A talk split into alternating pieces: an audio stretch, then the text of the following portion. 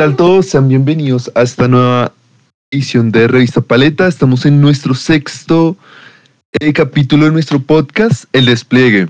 Entonces, el día de hoy estamos con un queridísimo publicista, se llama Santiago Jaramillo, con el que vamos a, hablar un poco sobre el arte en entornos un poco más mercantiles y desde cómo, cómo ha podido percibirse y expresarse en estos entornos y aterrizar su experiencia también en, en, la ilustración.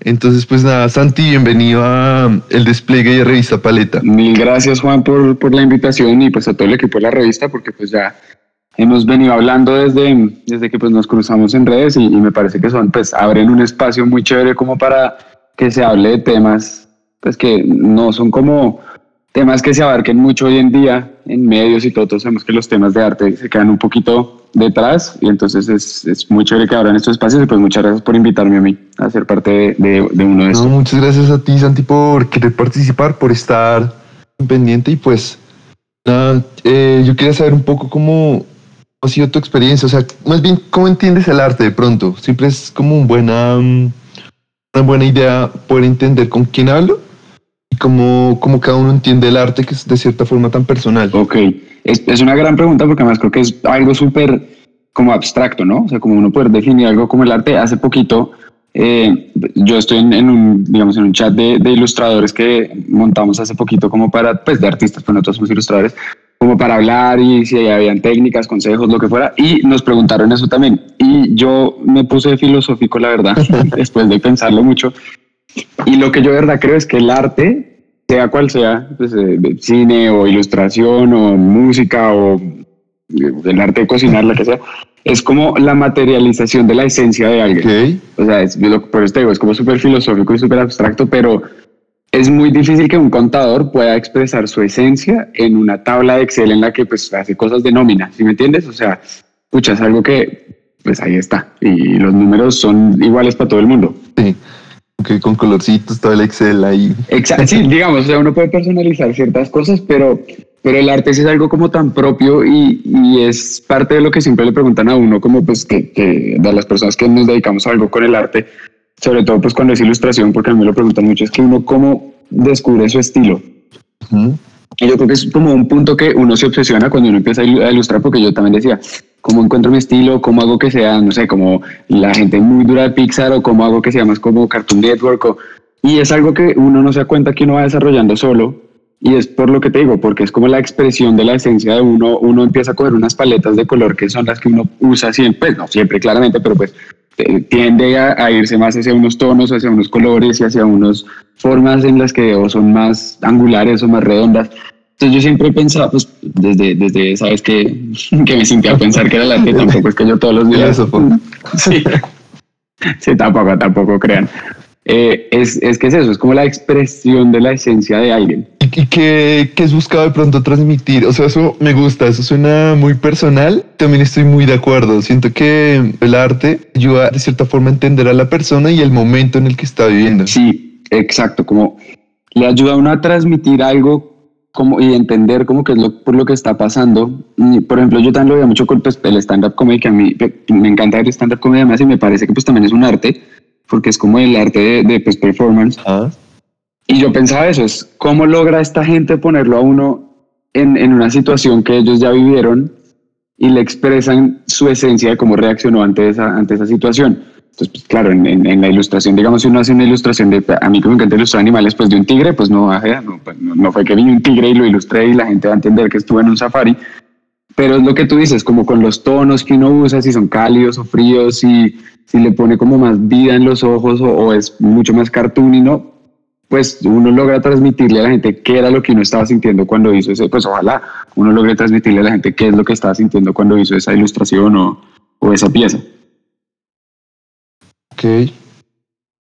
Yo, sí. yo tan domino el arte de hablar mucho, ¿no? O sea que me tienes que interrumpir. No, no, no, no, no. O sea, me, me, es que me, me dejas pensando. Porque, um, porque es, me voy como ahí pensando en el tema porque es verdad. De hecho, estaba pensando como en varias horas eh, que a la final es como un animal muy concreto, muy abstracto, como algo mucho más conciso. Ok.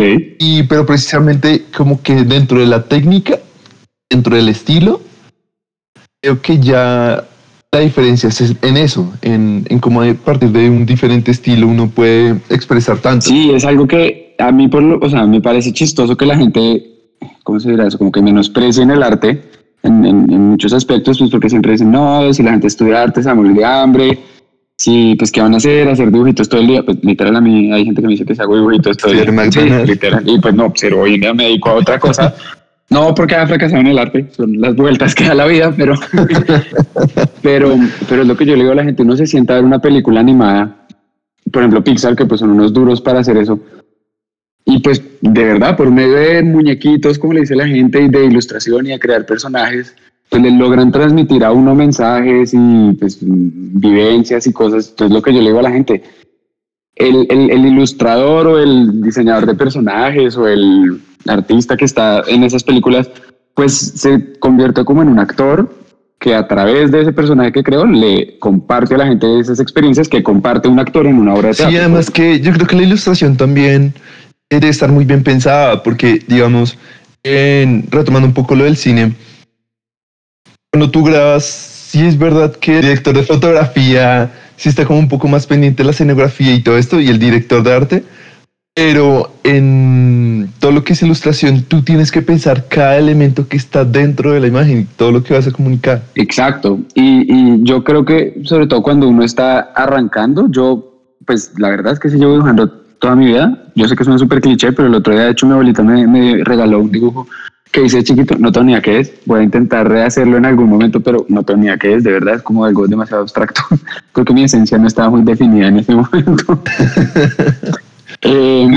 Eh, qué, lindo, es bastante mm, emocional, es bastante tierno. Pues es chévere, sí, porque obviamente uno ve y echa para atrás y, lo que te digo, yo dibujé toda la vida, o sea, en el colegio mis cuadernos están llenos de dibujos y obviamente pues saben unos feos y, y, pues otros no. Y cuando ya decidí como tomarme en serio el tema, como que dije, bueno, puedo aprender de esto y puedo volverlo una carrera y puedo vivir de esto si decido, o puede ser solo un hobby que me guste o lo que sea uno empieza como a, profesionalizar el tema y no solo sentarse a hacer dibujitos. Y hay algo eh, importante lo que tú decías, como de pensar cada detalle, y es que una de las cosas que a mí más me costó es aprender a bocetar. Como que yo me sentaba y me demoraba mucho en dejar algo muy perfecto, como ya final. Y entonces pues he hecho cursos y, cosas de ilustración y, y, hice uno en especial que era de bocetación porque decían, no, no arranque así, o sea, de verdad arranque tachoneando y haciendo un montón de cosas porque ahí se va a ir dando cuenta de qué detalles sí quieren y lo puede comunicar mejor. Porque a mí me pasaba que yo cuando aprendí a, ilustrar en digital fue en Photoshop hace rato con una tablet de esas que uno conecta al computador y, al principio pues la coordinación mano-ojo es bien complicada, pero se logró. y, y pasa lo que tú dices, como que uno piensa mucho en todos los detalles para comunicar bien pues ese mensaje, pero si uno no bocetó antes y no como que bajó la idea, sino que se sentó a dibujar de una. Claro, uno a veces termina y dice, uff, no, esto debe haber quedado acá y toca a veces repetir muchos pasos y se vuelve como un reproceso porque pues toca devolverse muchas cosas. Entonces aprendí que, claro, primero bocete, primero haga como eh, de verdad raye la idea, qué es lo que quiere comunicar y todo, y, ya cuando uno lo tiene claro, pues le ejecuta. Y pues así pasa en todo. O sea, la gente que se sienta a escribir un libro no se sienta y lo escribe y lo manda. No, tienen que releer no, exacto. Pues yo soy muy malo A mí me pasa lo contrario. pues sí. O sea, ¿es bueno escribiendo? O? a mí me gusta mucho escribir, pero. o sea, salir más bueno para el texto que la imagen. No, pucha, pues a mí también me gusta, pero no, pues me gustaría. O sea, a mí también me gusta. A veces me escribo hay cosas, pero creo que no se venderían nunca. Si es que escribo muy mal, la verdad. Y me cuesta, porque creo que me pasa lo mismo, como que me cuesta hacer varios, pues porque yo me imagino que cuando uno escribe un libro, vuelvo y digo, no tengo ni idea, pues uno escribe el mismo párrafo 18 veces, así como cuando uno está haciendo una ilustración, uno ilustra una cara 18 veces. Entonces, es, es lo que tú dices, es cómo se fija uno también en todos los detalles. Y cuando uno es el ilustrador de algo, sobre todo cuando son proyectos personales que uno pues eh, pone en algún lado, pues es lo que tú dices, uno es el director de fotografía, director de arte, director de luz, eh, corrector de, pues porque es uno mismo el que está con uno solo haciendo algo para comunicarle algo a alguien. Ya pues cambia cuando no tiene clientes, pero también igual es lo que tú dices, finalmente es el ilustrador el que está ahí poniendo todos los detalles y, y los revisa con alguien más. Que ahí, ahí yo quiero entrar ahí a algo que dijiste, ¿cómo es el tema ya de clientes? ¿Está tocando en un poco más en ilustración, quizá? Pues, digamos, de mi lado, yo haber sido ilustrador para algún cliente, muy poco, porque eh, hace relativamente, o sea, de, de, verdad, como que yo dije un día, pucha, yo creo que esto se puede volver algo lucrativo en la pandemia. Entonces actualicé un poquito más las redes sociales, empecé a subir más cosas. Y sí me han salido, pero han sido como puros clientes del puro principio, o sea, como amigos que conozco, gente en común. Solo hubo uno que sí no era alguien en común, pues, o sea, sí era alguien en común, pero pues yo no lo conocía, era como el amigo del amigo del amigo. Están en común. Sí, y pues para todos los que estén oyendo esto, si son nuevos sobre todo, tienen que tener muy claras las cosas, tienen que tener muy claro cuánto cuesta su trabajo, sobre todo en las cosas artísticas, volvemos al mismo, los, se menosprecia mucho.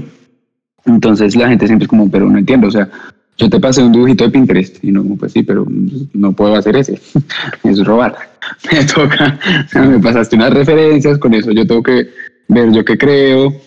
Entonces, uno tiene que tener muy claro cuánto vale el trabajo de uno cuando uno está empezando y sobre todo si se van a dedicar a esto de lleno, o sea, que sea de lo que van a vivir y pues cuando uno vive de algo, pues le tiene que dar para pagar las cuentas, no puede ser como, ah, no, muchas gracias por tus mensajes en Instagram que me dieron eh, followers. Sí, también es bueno tener exposición y todo, pero pues piensen que el mundo lo rige la plata, lamentablemente. Entonces toca pues ponerle atención. Uno tiene que tener muy claro qué son oportunidades y qué no. Y eso es para pues todo en la vida, pero en este caso que estamos hablando de esto, hay varias cosas que le van a proponer a uno que no van a ser una oportunidad para uno. Si es algo en lo que es un estilo muy diferente al de uno y es algo que a uno no le va a gustar después ver y es algo que no le va a aportar a uno para el crecimiento, para el portafolio, pues a menos de que uno de verdad lo necesite y sea pues buena plata y uno lo piense, pero hay muchas cosas que no son oportunidades y uno cree que sí. Y lo que te digo, sobre todo cuando uno empieza, uno es como, no, obviamente, entre más cosas saque, mejor me va. Y a veces es como, pues, pues no, porque si no es lo de uno, si uno no va a tener el tiempo, si al revés le va a consumir a uno la cabeza, pues de pronto no vale la pena. Entonces, hay que tener en cuenta eso con los clientes, como revisar que de verdad si es una oportunidad o no. Lo que les digo, hagan un tarifario antes de siéntense un día y piensen cuánto cuesta una hora de mi trabajo, si lo van a cobrar por horas, cuánto cuesta una ilustración de cara, de cuerpo completo, de cuerpo completo con tres poses. Se intenten desmenuzar mucho las cosas que hacen y ponerle precios. Y obvio pueden revisarlo, depende de los proyectos. Claramente si a uno se acerca a una empresa multinacional o una empresa muy grande, como no sé, Coca-Cola, pedirle a uno que haga alguna ilustración, pues claramente va a ser un portafolio, un precio distinto al de si está pues algún emprendedor o algo pidiéndole a uno, pues como es esos, es como, querer, o sea, como querer contratarlo a uno. Pero sí creo que uno tiene que tener muy claras las cosas porque es un mundo que lamentablemente sigue siendo muy subvalorado y, y está muy como llevado por la subjetividad, entonces le van a decir a uno, ah, pero mi primo, que es el clásico, también dibuja, y uno como, pues, pues sí, amiga, pero esto es para que me llamaste a mí. Sin ser groseros, nunca sean groseros. Por favor, pero me gusta harto porque siento que es, que es algo bastante lúcido y bastante exacto en todo lo que dices. Digamos, me gusta mucho lo que decías al inicio de la técnica y de la experiencia. Uno al inicio cuando está empezando, más que todo creería que en el arte es de pronto, pues primero es aprender un poco de la técnica y sus prueba y error, de bocetar una y otra y otra vez y revisar una y otra vez sobre los fallos que has tenido.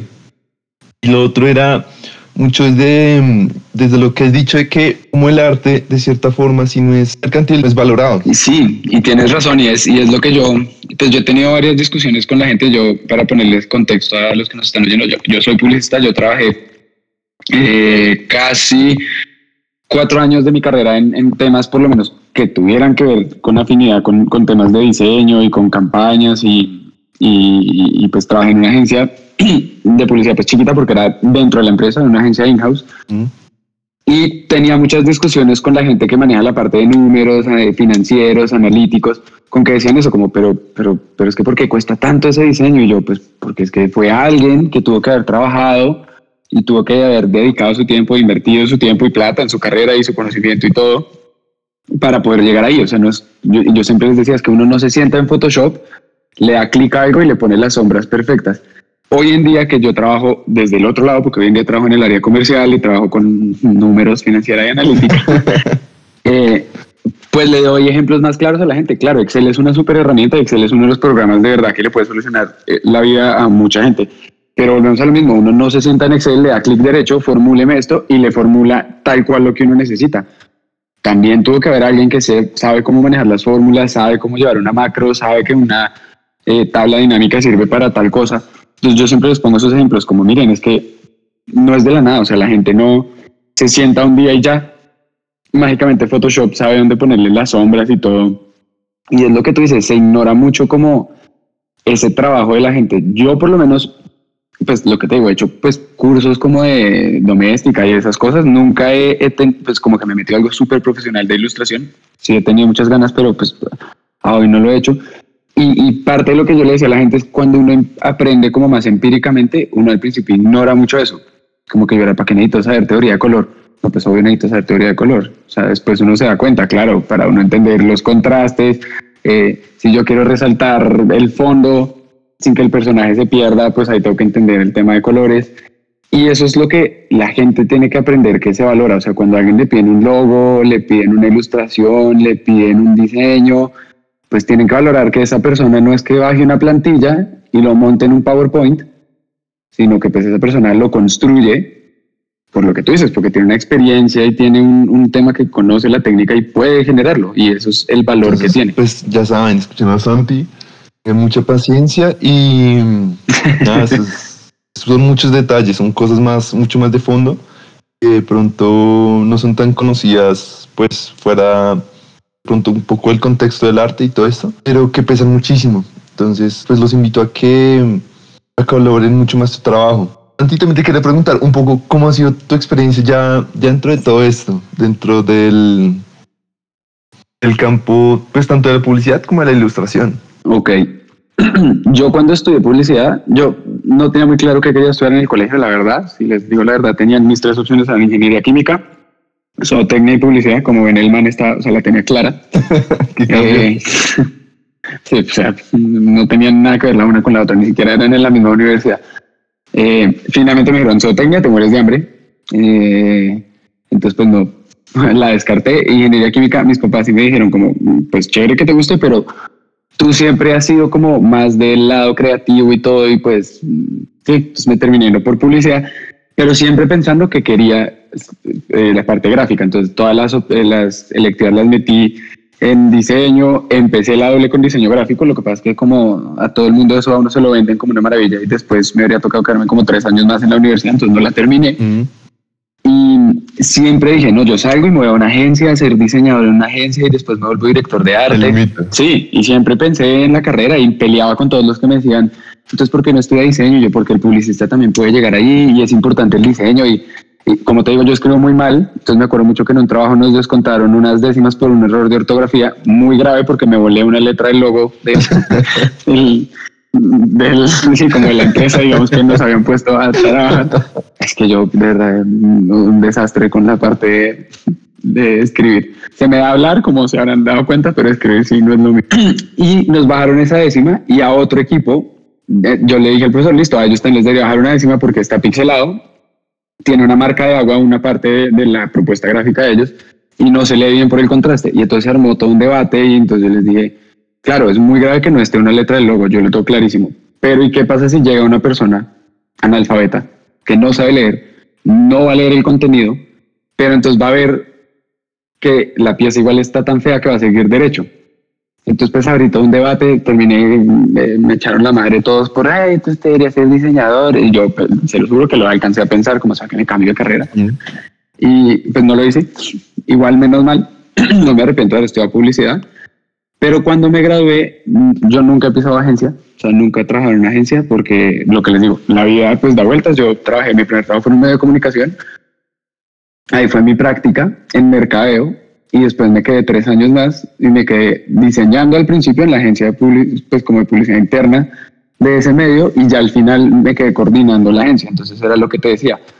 Si bien diseñé poquito porque diseñé como el primer año y medio, o, el primer año y después ya eran como más temas de revisar y todo, pues uno está ahí familiarizado y aprendía mucho de la agencia externa que teníamos y nos mandaban propuestas y yo, ah, claro, esto lo pueden hacer así, se puede tener, porque uno pues, que es normal, yo creo, cuando uno sale de la universidad uno tiene muy básico, o sea, es el, conocimiento básico que le dan a uno para uno ya salir y, ahí sí montar su carrera.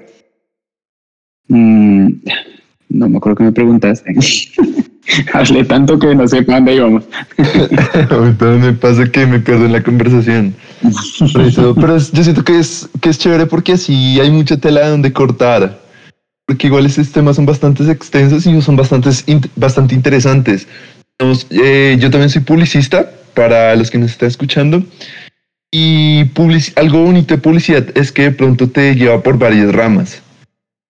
Eh, como decía Santi, una de estas es más hacia el lado de diseño y siento que mm, te fuiste más por el lado de la estética que el concepto. Yo te quería preguntar un poco esto, de pronto es relacionado a una pregunta que te hizo Claudia GDLP, que es como cuando haces ilustraciones o colecciones, eh, ¿en qué te inspiras o de dónde sacas como ese concepto, o esa idea o esa estética?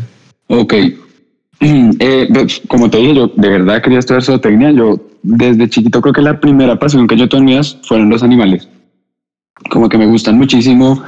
Eh, y pues nos volvimos en un país muy biodiverso, entonces pues la ventaja es que pues he podido ver bastantes animales, uno de verdad solamente con abrir la ventana, hasta acá en Bogotá puedo ver como 10 tipos de pájaros en la ventana.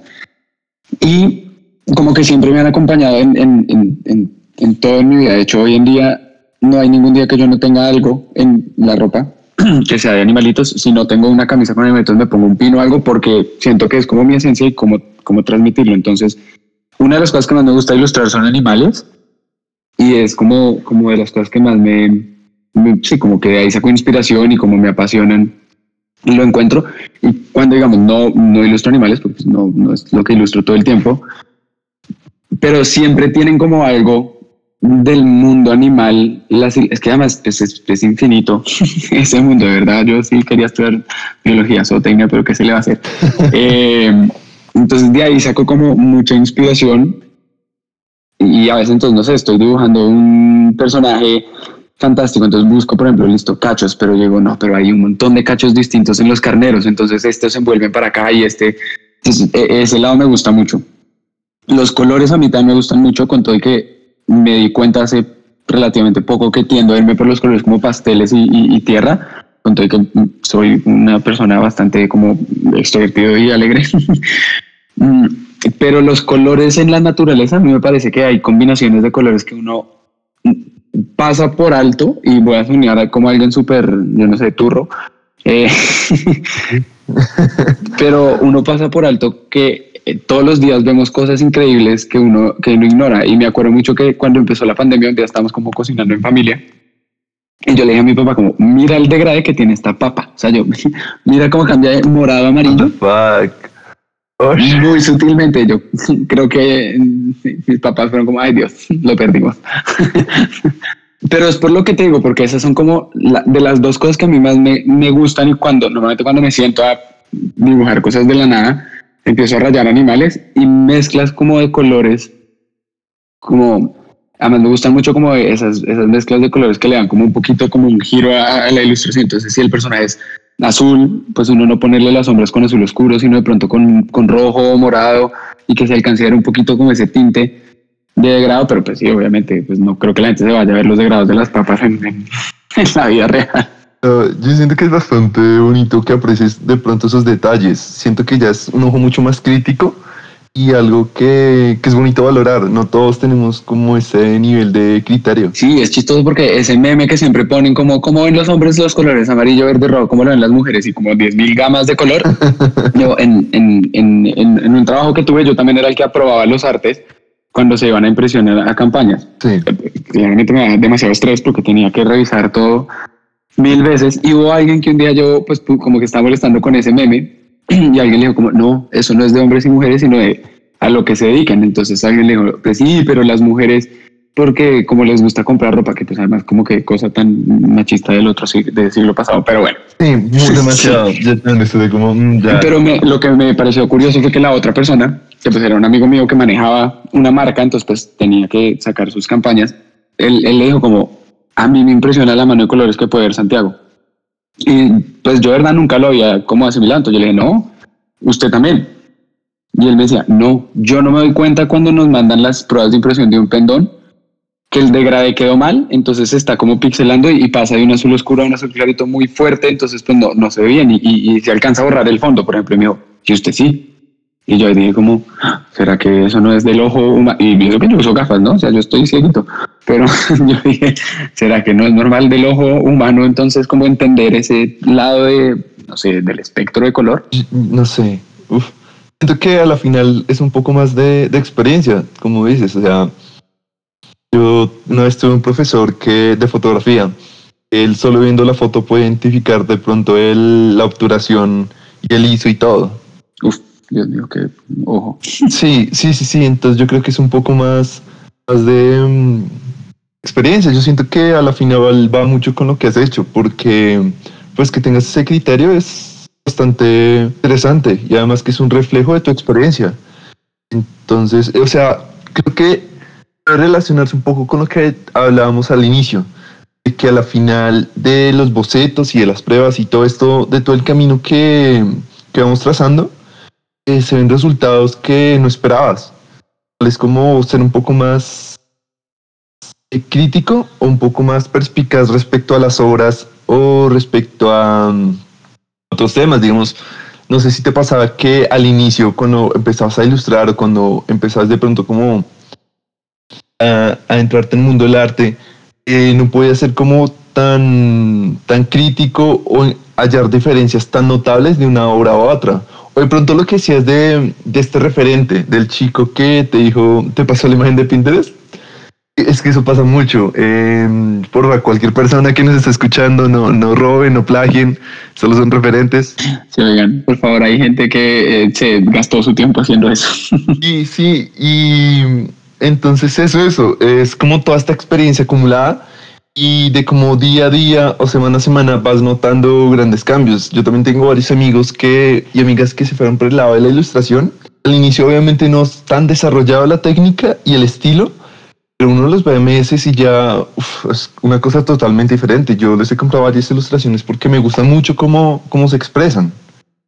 Y siento que es de lo mismo que va el arte que es a la final una forma de expresión a través de, de algo tan personal como la ilustración. Siento que, digamos, tengas tan presentes como pronto los temas de animales, es una forma de expresar también como quién eres, como lo que decías, de, de que te gusta mucho la naturaleza, lo de la zootecnia y todo eso. Todavía no entiendo dónde está la ingeniería química.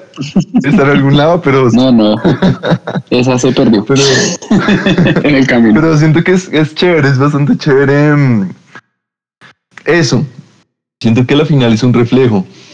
Y, y no sé si de pronto puede responder una pregunta que también nos habían hecho, que era si el ilustrador o el artista nace o se hace. ¿Qué crees? Es, es difícil porque yo creo que todo el mundo puede llegar a hacerlo, eh, pero sí creo que la gente nace con facilidades y como afinidades. Y sobre todo, yo, porque yo de verdad, todo el mundo, todo el mundo es como, no, como dibujas así? Yo como, siéntense y dibujen todo, pues que además es lo que nadie quiere oír.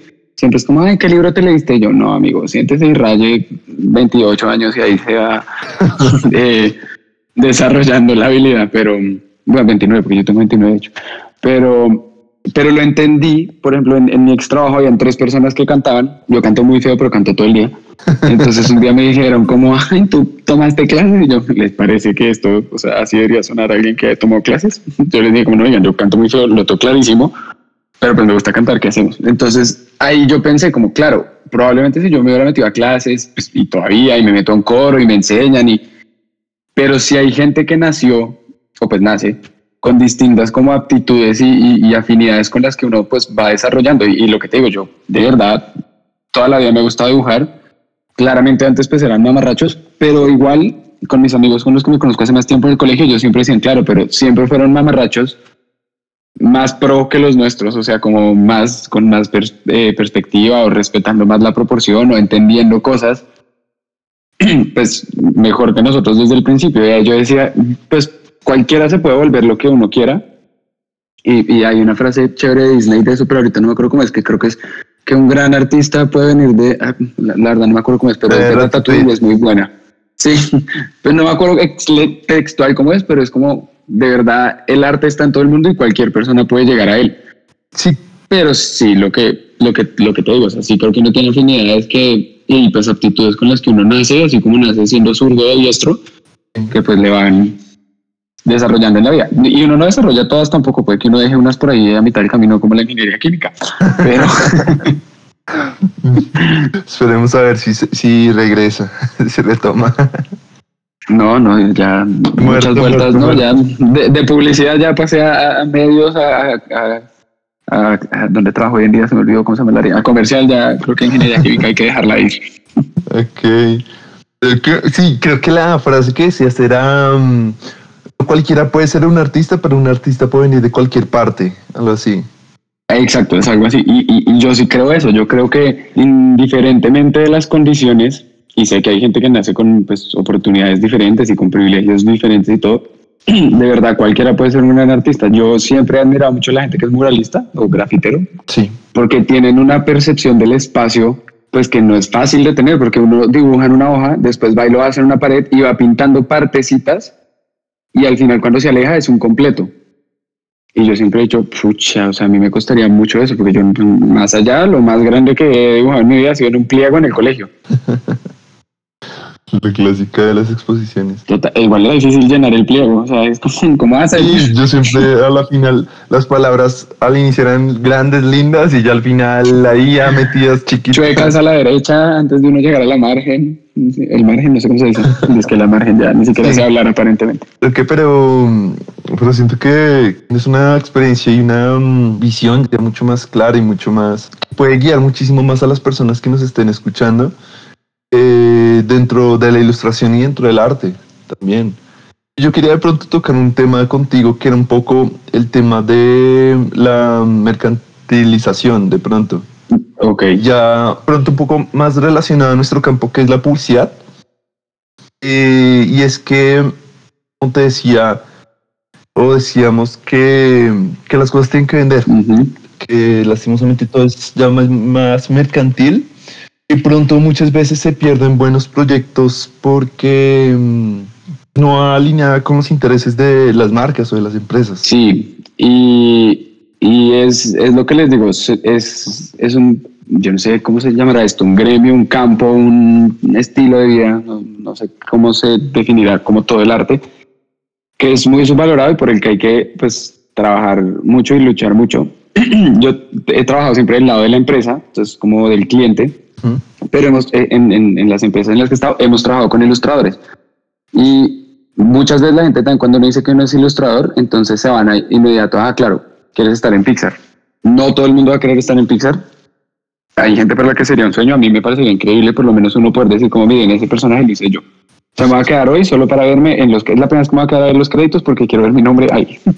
Qué lindo. Eh, pero hay muchos campos, o sea, hay ilustración para mm, prensa, hay ilustración para campañas, hay ilustración para, mm, para libros y sobre todo en la parte publicitaria, pues normalmente eso se subcontrata con agencias, pero nosotros, yo por ejemplo estuve en proyectos con Viviana Grondona, que pues es una artista pues muy conocida acá en Colombia, con Ledania también.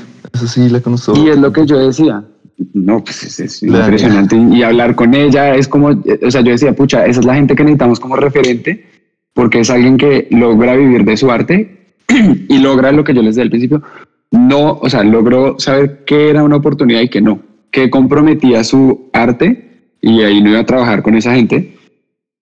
Y, y, que en donde sí la iban a dejar desarrollarse. Y es que es lo que yo le decía a todo el mundo. Pues, era una empresa de, grande de consumo masivo y yo les decía, miren, nosotros no somos la autoridad en, eso. Nosotros somos la autoridad en vender estos productos, pero si contratamos a alguien como Ledañas, porque ella es la autoridad en este tema del arte y ella es la que nos va a decir qué es lo que deberíamos estar haciendo. Y, y la verdad fue muy chévere poderla conocer y todo, y la respeto mucho desde, desde esa oportunidad que tuvimos pues, de, de trabajar juntos.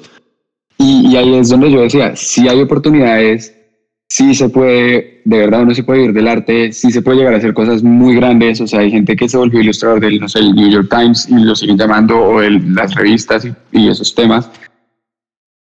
Pero hay que saber eso, hay que saber pues pararse. Nadie le cuestiona, pues sí le cuestionan, pero pues no, no le, no subjetivamente, digamos, a un financiero cuando dice que si se invierte tanta plata no va a traer un retorno positivo, sino que va a ser un retorno negativo y se va a estar quemando plata porque ahí están los números que lo respaldan. El problema es que aquí pues no hay hechos que le puedan respaldar a uno, sino lo que decías tú, la experiencia de la gente, la técnica que ya tiene, lo que ha estudiado y hay que hacer valer eso. y también mucho como más, cómo se expresa. Igual, algo bonito de la ilustración es que también el arte, eh, a medida que vas cambiando, también se va reflejando en tus, en tus obras. Siento que es algo bastante personal y lindo eso. Exacto, y es, es algo que hoy en día, pues la gente que conoce a Ledaña, por ejemplo, y que pues le gusta el arte de Ledaña o, o una Grondona, que son las dos que pongo ejemplo, uno ve un mural de Ledaña, pues por lo menos me pasa a mí, y tengo clarísimo que es de Ledaña, porque ella ya tiene su estilo y todo, pero eso no quiere decir que no cambie y que no haya cambiado mediante ella a, pues ha, crecido como artista, pero siempre es lo que tú dices, como que está la esencia de uno y se ve hasta la evolución. A mí una vez alguien me dijo, como es que es muy claro que ese dibujo es suyo. Y a mí ahí me pareció, pues le dije, eso es algo muy chévere que le digan a uno porque quiere decir que sin darme cuenta ya logré tener ese estilo que es como el afán que uno tiene cuando empieza. Igual lo que les decía era un poco más de tiempo y, esfuerzo y, y, wow, estoy bastante sorprendido, Santi. Me alegra mucho como que nos compartes de tus experiencias. es bastante bien, bastante cool. No, pues primero vuelvo y les gracias como por abrir el espacio y todo y a, la gente que nos oye y todo. Miren, lo que uno de verdad tiene que hacer en la vida es creérselo. Yo hasta hace poquito no creía que era un ilustrador, sino que me gustaba dibujar. ¿Y por qué creía que no era un ilustrador? Porque no he ilustrado un libro para alguien, no me han comprado pues ilustraciones para hacer cosas, no... Y después dije, eso no tiene nada que ver o sea, eso es lo que dice que yo no soy ilustrador. Entonces, pues además pues, con lo que hemos hablado, pues se darán cuenta que claramente pues no es como que me, soy un aparecido en el tema y solamente me, me gusta ya, sino que pues, me apasiona tanto que, que, lo que tú dices, uno se mete en el tema y conoce técnicas y aprende cosas. Entonces lo que uno de verdad tiene que hacer es creérselo, o sea, y yo cuando ustedes, pues cuando hablamos del podcast, yo decía, ¿será que yo sí me puedo sentar a hablar de arte una hora. Sí, evidentemente se dieron cuenta que hablo mucho. no, pero, pero eso es chévere. De hecho, ahí también tengo un amigo que me dice mucho esa frase, que es como fake it until you make it. Como créetelo hasta que lo hagas. Sí, y es completamente, o sea, si uno lo hace en otras cosas de su vida, como en el trabajo, hay muchas veces que uno cambia de trabajo y, les hablo ahí desde la experiencia personal, porque lo que les digo, hoy en día trabajo en un área diferente, en un área comercial, con tema de analítica de números todo el tiempo. Y pues nada que ver con lo que yo venía haciendo, nada que ver con mi lado artista. Pero lo que tú dices, como si uno lo hace por eso, pues porque lo hice y lo hago y a eso me dedico hoy en día y de eso vivo, eh, porque uno no puede hacer lo mismo de, sí, como fake it until you make it de, en, algo que a uno de verdad le interesa. Entonces, pues, hablen con seguridad cuando los llamen los clientes, nunca, pues, o sea, obviamente uno puede, no, y qué pena, esto no, no, no lo tengo claro, pero pues me llevo el punto y lo, y lo traigo pero hablen con seguridad porque si los están buscando es porque ustedes son los que saben de eso. Entonces es como, y la gente financiera y todo, yo hace poquito hice un curso como en marzo de ilustración de personajes con, además con un artista que me parece muy, muy como top, es el que hizo el rediseño de Crash cuando salió el juego de Crash. Okay. El, el, juego nuevo. Y pues yo siempre lo seguido en redes y también creo que hizo el de Spyro, el dragoncito. Y cuando vi que habían abierto un curso con él, dije, como no, pues tengo que hacer un curso porque admiro mucho a ese man. Qué lindo. Entonces todos nos presentamos, todo el mundo era diseñador, todos trabajan en la industria de videojuegos porque aparentemente en España es un boom. Y pues yo no, yo trabajo en el área financiera, en el área comercial. Y él les decía mucho, como miren, la gente como Santiago, o sea, que está ahí en ese mundo, es la que tiene la plata para llamarlos.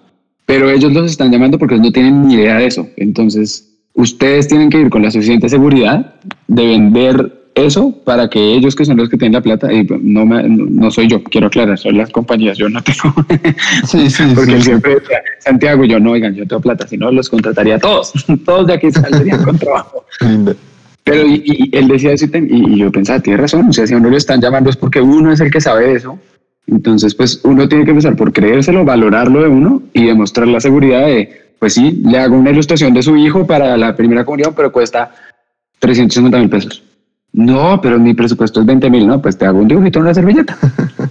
bien, bien, eso, eso es algo muy importante, darse a valorar eh, y creo, creo que también es importante que valorarse en todos los aspectos. Sí, porque eso además también lo define a uno y define a uno con quién va a trabajar y con quién no en la vida. Cuando yo, lo que les conté, cuando yo dije como, pucha, no, también quiero aprender de diseño gráfico y me quiero meter en esto y entonces empecé la doble carrera, yo aceptaba todo lo que me propusieran de diseño gráfico. oye, es que somos estudiantes de administración y como no sabemos de eso, necesitamos en un póster para una feria y te pagamos 20 mil. Y yo, sí. Y un día me di cuenta que yo estaba estallado, pues yo estaba estudiando dos carreras y haciendo trabajos pues, de, pues, míos y además haciendo esos trabajos. Y yo un día dije, a ver, ¿tengo la necesidad de que esos 20 mil pesos me cambien la vida, sí o no? No. Claro, aprendí, porque pues practicando uno aprende un montón, pero yo también decía, sí, pero puedo practicar haciendo afiches imaginarios para alguna campaña y no tengo que gastarle de pronto tiempo y energía y botarle como mi, sí, como el tiempo que podría estar gastando en algo más, en algo que no me está aportando. Entonces era lo que les decía, que hay que tener cuidado, sobre todo cuando uno está empezando, porque uno todo lo ve como una oportunidad. A mí, por ejemplo, en, en, en mi cuenta de Instagram, cuando pues la vean, si la quieren ver, sí, obvio. hay un momento en el que ilustré muchos, muchos perros y muchas mascotas, porque llevaba mucho tiempo sin postear nada y un día dije, lo que voy a hacer es coger las mascotas de mis amigos cercanos que tengan fotos chéveres en Instagram e ilustrarlas. Si la van a querer imprimir o no, pues no me importa, terminó siendo como un regalo, pero son mis amigos, pues y gente muy cercana, entonces no me importaba. Y ahí fue el momento en el que más gente me escribió. Pero lo que les digo, había gente que era, no, es que yo tengo cuatro perros. Y entonces yo, no, pues de una, ven, si era gente súper cercana, pues volvemos a lo mismo, no va a ser como, no, pues te cobro full tarifa, fi, pues no, eres mi mejor amigo toda la vida, no pasa nada. Pero había gente que era como, no, yo quiero regalarle a mi mamá un cuadro de mi perrito. Y yo, mira, cuestan esto, que si les digo la verdad era como entre 120 y 150. Y pues yo ya tenía unos marcos comprados y yo les decía, si quieren, les doy este, o sea, incluye este marco que costó esto, yo no le estoy ganando nada al marco y esto cuesta la impresión, no le gano nada de eso. Y había gente que era como, no, es que mi presupuesto era 50 mil, entonces yo, pues lo que les digo, si era gente súper cercana, yo no, pues miremos cuánto es el presupuesto y miramos qué podemos hacer, si es un poquito más boceto y no tan terminado y, y no. Y uno tiene que entender que como la gente no sabe eso, toca como culturizarlos mucho. Entonces yo les decía, miren, si yo les envío el archivo en digital, es más caro que si se los entrego impreso. Y la gente me decía, ¿por qué? Yo, porque yo se lo entregué y no tenía cuántas copias va a hacer usted eso. Entonces no, no sé si después mañana ustedes lo van a, de verdad, fusilar e imprimir 1500 veces. Entonces yo les estoy dando como el, ¿cómo se dirá eso? Como el, es que todo es ridículo, pero tengo como la palabra en inglés en la casa, pero en español. como el asset, o sea, ¿cómo se dirá eso? Como el... Ah. Sí, sí, te entiendo. Esperemos, esperemos que todos los que nos estén escuchando también entiendan. Por favor. Si no, les ponemos la palabrita, pero, o sea, les estoy dando eso con lo que ustedes pueden ir a imprimirlo mil veces y hacer mil cosas. En cambio, si uno lo entrega impreso, pues se jodieron, pues, o sea, no se jodieron, pues porque les, pero, pero ya, tienen ese ya, pues no sé, podrían escanearlo y mirar si lo pueden reimprimir, pero entonces yo, yo hablaba con la gente de eso, exacto, y la gente a veces era como, no, es que yo quiero cinco, los cuadros, o sea, los, los que yo le entregué a la gente, como los que me pagaron y yo le regalé a mucha gente ilustraciones en ese momento, eran de 10 por 15, porque eran unos marquitos de Falabella, no patrocinado aquí, quiero aclarar. Ojalá Falabella patrocíname con tus marcos. eh, y porque me gustaron mucho y, y, pues eran de 10 por 15. Entonces la gente era, no, pero ¿por qué no metemos ahí cuatro perros? Y yo, no, pues porque no se van a ver. O sea, 10 por 15 es bien chiquito sí. y pues no, no va a ser tan chévere la ilustración. Entonces, lo que tú dices, uno tiene que tener claro que no todo es una oportunidad y pues yo tengo un trabajo de tiempo completo. Entonces yo decía, si es algo en lo que voy a hacer en mi tiempo libre y voy a disfrutar y pues me va a dar una plata con la que voy a poder reinvertir en, pues en ilustración, en lo que yo quiera de una, pues si no, no. Y, y, hubo gente a la que le dije como, no, mira, pues con ese, pues por ese presupuesto y todo no se puede, si quieres revisamos otra propuesta y, y me decían, ah, no, bueno, entonces yo, listo, entonces no pasa nada y hay cosas que hay que dejar ir en la vida, no todo es una gran oportunidad, entonces pues como tengan muy claro el valor de sus cosas antes de aceptar cualquier cosa. Sí, totalmente de acuerdo, Santi. Eh, ya quería un poco finalizar. No sé si tienes algo más que decir. Es ya siento que hay muchas reflexiones dentro de esta, de esta sesión de podcast eh, que, que, me gusta y que me dejó pensando mucho. También respecto a lo digital, lo que decía las, de los de las papas. Dios mío, la gente dirá que estoy loco. No, no, no, no, no. Me parece, me parece chévere. Me parece que le da un poco más de esencia a la vida que, permitirse ver las cosas de forma diferente eh, ayuda a que la vida sea un poco más linda, más entretenida, de cierta forma. Pero no sé si hay algo más que quisieras agregar. Pues miren, o sea, es súper cliché, pero de verdad la vida es de uno, es solo una, uno no sabe cuánto va a durar nada. Y yo sí creo que uno, sobre todo, vuelvo y digo, en, campos como este, uno termina haciendo cosas como porque si no me muero de hambre, porque no voy a estudiar esto, sino mejor estudiar administración, que puedo estudiar en cualquier lado. Y pues la vida solo de uno, uno tiene responsabilidades en la vida, también lo tengo clarísimo, pero hagan lo que les hace feliz, tengan una motivación clara por lo que están haciendo las cosas.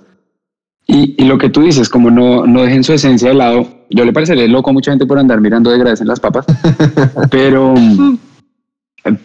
pero pues sí, ¿qué hacemos? O sea, ahí veo yo como lo bonito de la vida a veces y, y, y pues, le, pues me, me, aporta después en lo que voy a hacer. Entonces, vuelvo y les digo, suena súper cliché, pero pues sí, como que vivan su vida suya, o sea, no como por alguien más ni por lo que alguien más quiera. Y ni siquiera solo si quieren dedicarse al arte, si se quieren dedicar a hacer análisis de riesgos financieros, pues háganlo porque es lo que les gusta, pero tengan una motivación clara por lo que se lo están haciendo para que siempre puedan como crecer y ser felices con lo que están creciendo ahí en, en sea lo que sea que están haciendo. Y pues lo que ya hemos dicho muchas veces, valoren lo que hacen, créansela. Sí. Si los están llamando es porque alguien vio que lo hacen bien y les gustó.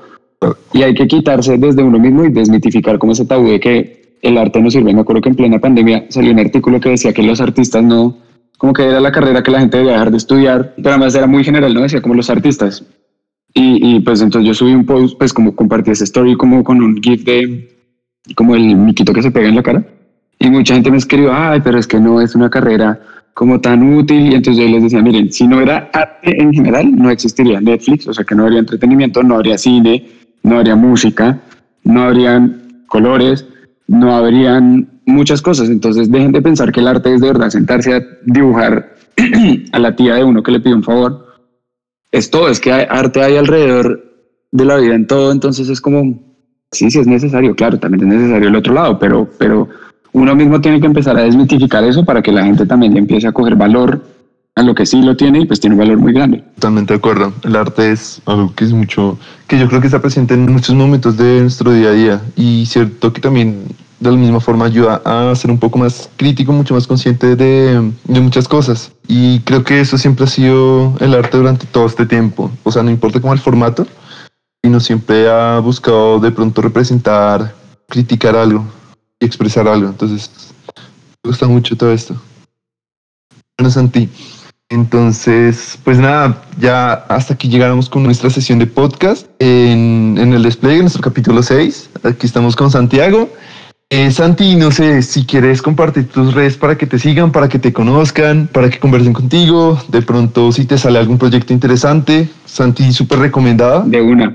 Yo, mi, mi cuenta de Instagram es la que está como todo lo mío de ilustraciones, el arte de Sajabe. Es que yo tengo un nombre muy común, Santiago para mí es un nombre muy común, entonces es muy difícil poder poner cosas con mi nombre. Entonces es Sa de Santiago, J, J de Jaramillo y el B es B chiquita de, de, mi segundo apellido. Entonces, esa es mi cuenta del arte de Sajabe. Ahí me encuentran. Pero S-A-J-A-V-E. Exacto, S-A-J-A-B chiquita E. Y pues antes el arte de, porque si ponen solo la otra es mi cuenta personal en la que casi nunca posteo nada, entonces no, ni me meto. Listo. Entonces, pues nada, Santi, un abrazo. Muchas gracias por estar aquí y muchas gracias a todos los que nos están escuchando. Eh, nada, pues lo que les estamos diciendo, valórense muchísimo más, muchísimo todo lo que crean. Make it until you make it. Y nos estamos hablando, Santiago, cualquier cosa. De una, mil gracias de verdad a ustedes por el espacio, muy chévere. Y pues ahora oiré todos los capítulos claramente. Muchas gracias, Santi. Pues nada, esperamos que nos escuchen en nuestra próxima sesión y que se animen a participar. Este es un espacio para el arte y queremos saber lo que piensas, saber lo que hacen y ayudarlos a llegarles a muchas más personas. Entonces, un saludo. Hasta luego. Bye bye.